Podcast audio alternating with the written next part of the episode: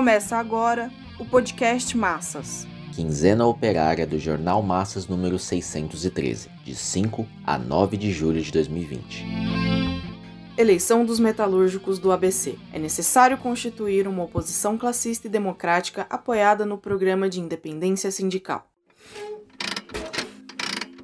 Entre os dias 24 e 25 de junho, em segundo turno, foram eleitos os 33 membros do Conselho da Executiva e do Conselho Fiscal do Sindicato dos Metalúrgicos do ABC para o período de 2020 a 2023. Os eleitos foram escolhidos entre os 193 membros dos comitês sindicais de empresa. Trata-se de uma fórmula encontrada pela burocracia cultista para impedir a disputa de chapas para a eleição da direção do sindicato. Assim, primeiro se escolhem os representantes dos comitês sindicais. Depois, entre os eleitos, forma-se a chapa única, que é submetida formalmente à aprovação dos filiados. Sem que haja dessa forma qualquer disputa entre chapas, situação e oposição. O que existe no final é a chapa montada pela burocracia. Por conta desse critério burocrático e antidemocrático, se perpetua o mesmo grupo ligado ao PT a manutenção dos antigos burocratas, tendo como seu presidente Wagner Santana, o Vagnão, é a expressão mais cruel da ausência de democracia operária no mais importante sindicato operário do país. Nesse ano, os burocratas foram além. Aproveitaram a pandemia para realizar a eleição de forma virtual. Isso no momento em que a grande maioria das fábricas já havia retornado às atividades. Essa invenção da burocracia de eleições online já vinha ocorrendo em outros sindicatos, a exemplo do Sindicato dos Municipais, o SIMPEM, e agora estendeu-se aos bancários e metalúrgicos. Esse mecanismo fraudulento e antioperário é parte do avanço da burocratização dos sindicatos e do retrocesso político do proletariado e demais trabalhadores. Lembremos que os comitês sindicais são organismos criados em comum acordo com o patronato para impedir a constituição de comissões de fábrica independentes e inteiramente controladas pelas bases operárias. É bom frisar que os comitês sindicais foram uma cópia do sistema burocrático do sindicalismo alemão. Na eleição virtual, nos deparamos com o inusitado. Votaram Vicentinho, deputado federal, e Lula, ex-presidente da República, isso para citar apenas dois nomes da direção do PT. Lula, um político que se vendeu à burguesia, de sua casa aproveitou para dizer, aspas, vou exercer o meu papel político de metalúrgico, votando para eleger a diretoria do sindicato, com o companheiro Wagner na presidência mais uma vez, fecha aspas. E concluiu dizendo, abre aspas, Vagnão e a diretoria representam a possibilidade de a gente continuar conquistando coisas para a classe trabalhadora, mesmo nesse momento difícil em que vivemos. Fecha aspas. O deputado Vicentinho, de Brasília, disse, aspas, Votei na chapa 1 dos metalúrgicos do ABC, encabeçada pelo companheiro Wagner Santana deste sindicato do qual tive a honra de ter sido presidente. Essa chapa significa a continuidade das lutas. Fecha aspas. Na verdade, Lula e Vicentinho se manifestaram pelo continuismo da burocracia conciliadora e traidora das necessidades mais elementares da classe operária. Ao contrário de conquista, a política dessa direção tem imposto uma derrota atrás da outra. Ao contrário de continuar as lutas, teremos a continuidade da submissão do sindicato aos interesses das multinacionais. Uma das derrotas mais duras foi a do fechamento da Ford. Essa direção carrega em suas costas a responsabilidade de não lutar contra as demissões. Os acordos de flexibilização capitalista do trabalho, por sua vez, vêm permitindo às multinacionais quebrarem direitos trabalhistas e reduzirem o valor da força de trabalho. Sob a pandemia, os burocratas do sindicato se sujeitaram à política burguesa do isolamento social e concluíram aceitando a MP 936. Os metalúrgicos têm uma tarefa urgente: constituir uma oposição classista e democrática é necessário trabalhar por um programa de independência dos sindicatos diante de toda forma de política burguesa. A independência faz parte da luta pela democracia proletária, em oposição ao autoritarismo burocrático das direções comprometidas com os interesses dos exploradores, pois baseia-se na soberania das assembleias e no direito de livre manifestação da oposição e de qualquer operário de base também organiza a classe operária partindo de suas reivindicações mais elementares e valendo-se do método da ação direta, greves, manifestações, ocupação de fábrica, além de unificar as lutas parciais, transformando-as em lutas gerais. mantém os laços de união dos empregados e desempregados, dos trabalhadores formais e informais, bem como dos efetivos e terceirizados, e tem como orientação tornar as lutas econômicas em lutas políticas contra a burguesia e seu Estado. Somente com um programa que conduza ao fim do capitalismo, a constituição de um governo próprio dos explorados e a emancipação da classe operária e demais explorados do jogo da dominação capitalista, será possível libertar os sindicatos da direção pró-capitalista, desburocratizando, desestatizando e o transformando em verdadeiros órgãos da luta coletiva dos explorados contra os exploradores.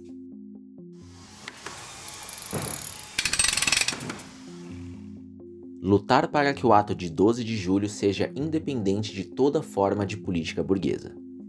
Em 23 de junho, PT, PSOL, PCO, PSTU, Rede e movimentos se reuniram de forma virtual para anunciar o ato de 12 de julho e apresentaram um calendário de mobilização, que foi do dia 10 ao Dia Nacional de Lutas.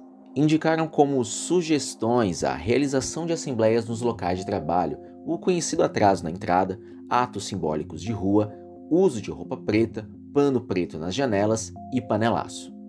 Para avaliar a campanha, decidiram fazer uma plenária nacional popular pelo Fora Bolsonaro, no dia 11 de julho, online, como se vê um embuste de ações individuais e distracionistas.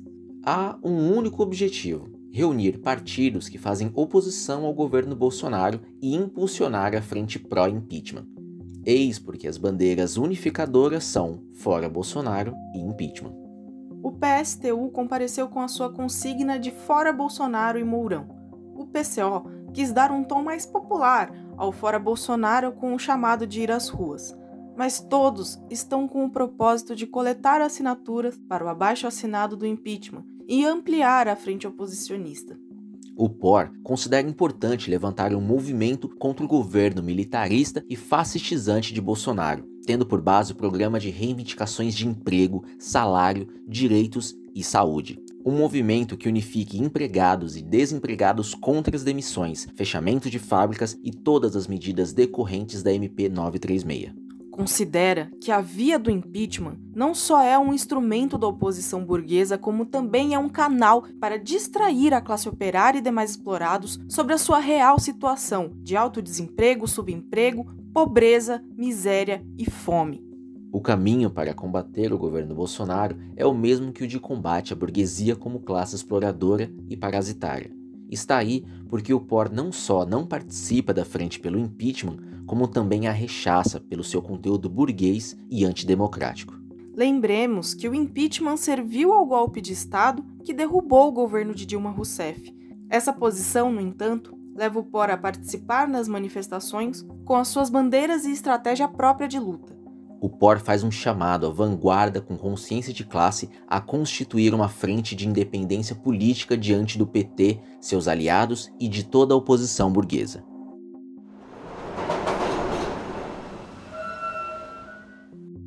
Velha política da direção dos metroviários. Anunciam o dia da greve e, na véspera, desmarcam. Na Assembleia de 30 de junho, a direção do Sindicato dos Metroviários decidiu adiar a greve, marcada para 1 de julho, fato que não é novo. Na véspera, convoca uma assembleia para suspender a decisão em nome de uma rodada de negociação entre o TRT e o governo Dória, já sabendo de antemão que o governo não vai atender às reivindicações e que da mesa de negociação não sairá nada em favor dos trabalhadores. No entanto, essa velha política burocrática serve para desmobilizar e mostrar que o sindicato está negociando e que a greve fica apenas adiada para o dia 8 de julho. Mas os motivos para uma greve são muitos: redução de adicional sobre as horas extras de 100 para 50%, corte do adicional noturno de 50 para 20%, eliminação do auxílio transporte e do adicional de risco de vida dos trabalhadores de bilheterias e seguranças, redução da gratificação de férias de 70% do salário para 33% e alteração na participação do metrô para o plano de saúde de 84% para 70%. Certamente, o governo está firme no propósito de cortar na carne os direitos dos metroviários. A burocracia do sindicato, por sua vez, se recusa a travar uma luta em favor das reivindicações. O que implica organizar verdadeiramente a greve para enfrentar a campanha reacionária da burguesia e dos meios de comunicação contra a greve em serviços essenciais e ganhar o apoio da população que vive diariamente o drama dos metrôs lotados. Aprovar a greve e deixá-la à deriva é própria de burocratas conciliadores. Não a privatização dos Correios. No mês de junho, Guedes anunciou a continuidade do plano de privatização e os Correios estão na mira. A direção da Federação Interestadual dos Sindicatos dos Trabalhadores dos Correios, o FINDECT, denunciou em palavras o objetivo do governo e anunciou que se trata de uma empresa que vem dando lucro mesmo nesse período de pandemia. Ao invés de impulsionar a organização independente dos trabalhadores para enfrentar a privatização, os burocratas fazem campanha em favor das pressões parlamentares. Pretendem submeter a luta e os métodos próprios dos trabalhadores ao jogo parlamentar, em torno às emendas ao projeto privatizante do governo. Chegaram ao ponto de elogiar o senador Jacques Wagner, do PT da Bahia, por ter apresentado uma emenda objetivando impedir a privatização dos Correios. O Boletim Nossa Classe denuncia a política das direções sindicais dos Correios, que tende a levar à derrota e faz campanha para que os sindicatos convoquem assembleias verdadeiramente democráticas para que os trabalhadores tomem em suas mãos a decisão de enfrentar a privatização dos Correios. O governo pretende prorrogar o programa de redução e suspensão de contrato. O secretário da Previdência e Trabalho anunciou que há um acordo em prorrogar para até quatro meses o programa de redução da jornada e salário ou contrato suspenso. Avalia que os acordos vêm caindo desde o início de junho e que o programa somente atingiu 11 milhões de trabalhadores. A meta era alcançar 24,5 milhões de trabalhadores com carteira assinada. Propõe que a prorrogação deve ser de um mês para a redução e dois meses para a suspensão de contrato. Assim, o prazo seria de quatro meses para a redução e suspensão. O ministro da Economia, Paulo Guedes, afirma que, como não atingiu a meta, os custos para o governo permitem essa prorrogação, mas que é preciso um novo acordo. A ampliação do programa somente dependeria de um decreto presidencial, que usaria a aprovação pelo Congresso Nacional da MP 936, que criou o programa. Lembremos que as direções colocaram os sindicatos para realizarem as assembleias virtuais de redução salarial e suspensão de contrato com a corda no pescoço, colocados no isolamento social, a maioria votou em favor do programa capitalista. Nos discursos, os burocratas diziam que eram contra, mas na prática, instrumentalizaram os sindicatos para coletar os votos online dos operários em casa. Agora, a prorrogação requer novos acordos, caso não haja negociata para retirar esse impeditivo e os novos acordos implicarão mais submissão das direções à proposta de descarregar a crise sobre os trabalhadores, cortando parte de seus salários. A MP 936 foi implantada para 46% dos trabalhadores do setor de serviços, 25% do comércio e 23% das indústrias. Não houve garantia de preservação dos empregos e ainda correm o risco de manter os salários cortados por mais um período. As direções sindicais que usaram os sindicatos para firmar tais acordos por meio das assembleias virtuais devem ser denunciadas por colaborar pela implantação desse violento ataque aos assalariados.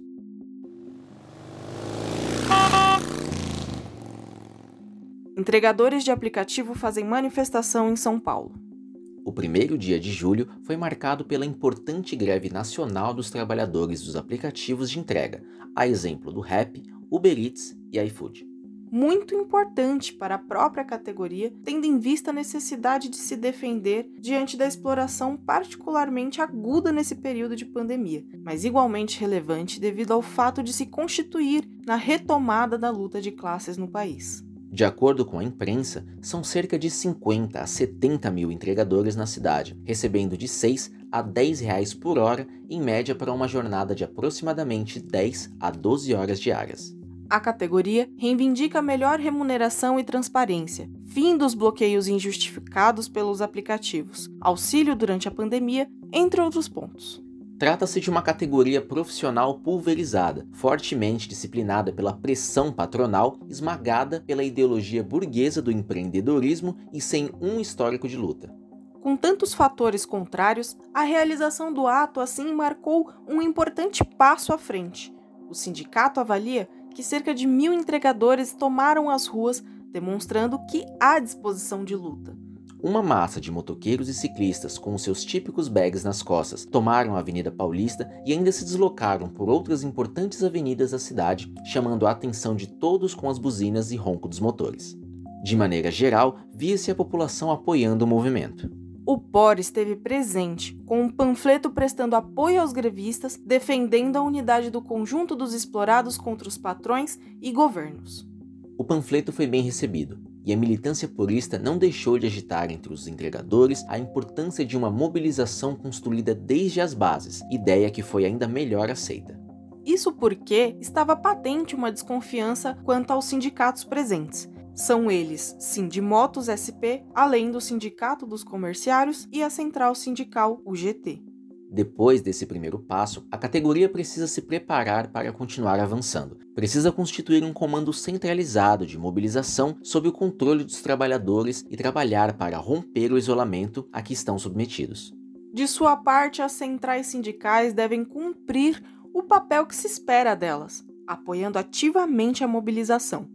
É preciso ter claro que a vitória dessa categoria é de suma importância para os trabalhadores de conjunto, Afinal, o aumento da precarização do trabalho não é uma exclusividade dos entregadores de aplicativos.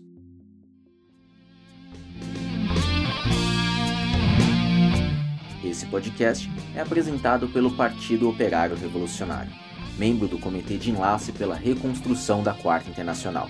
Para mais informações, acesse ormassas.org.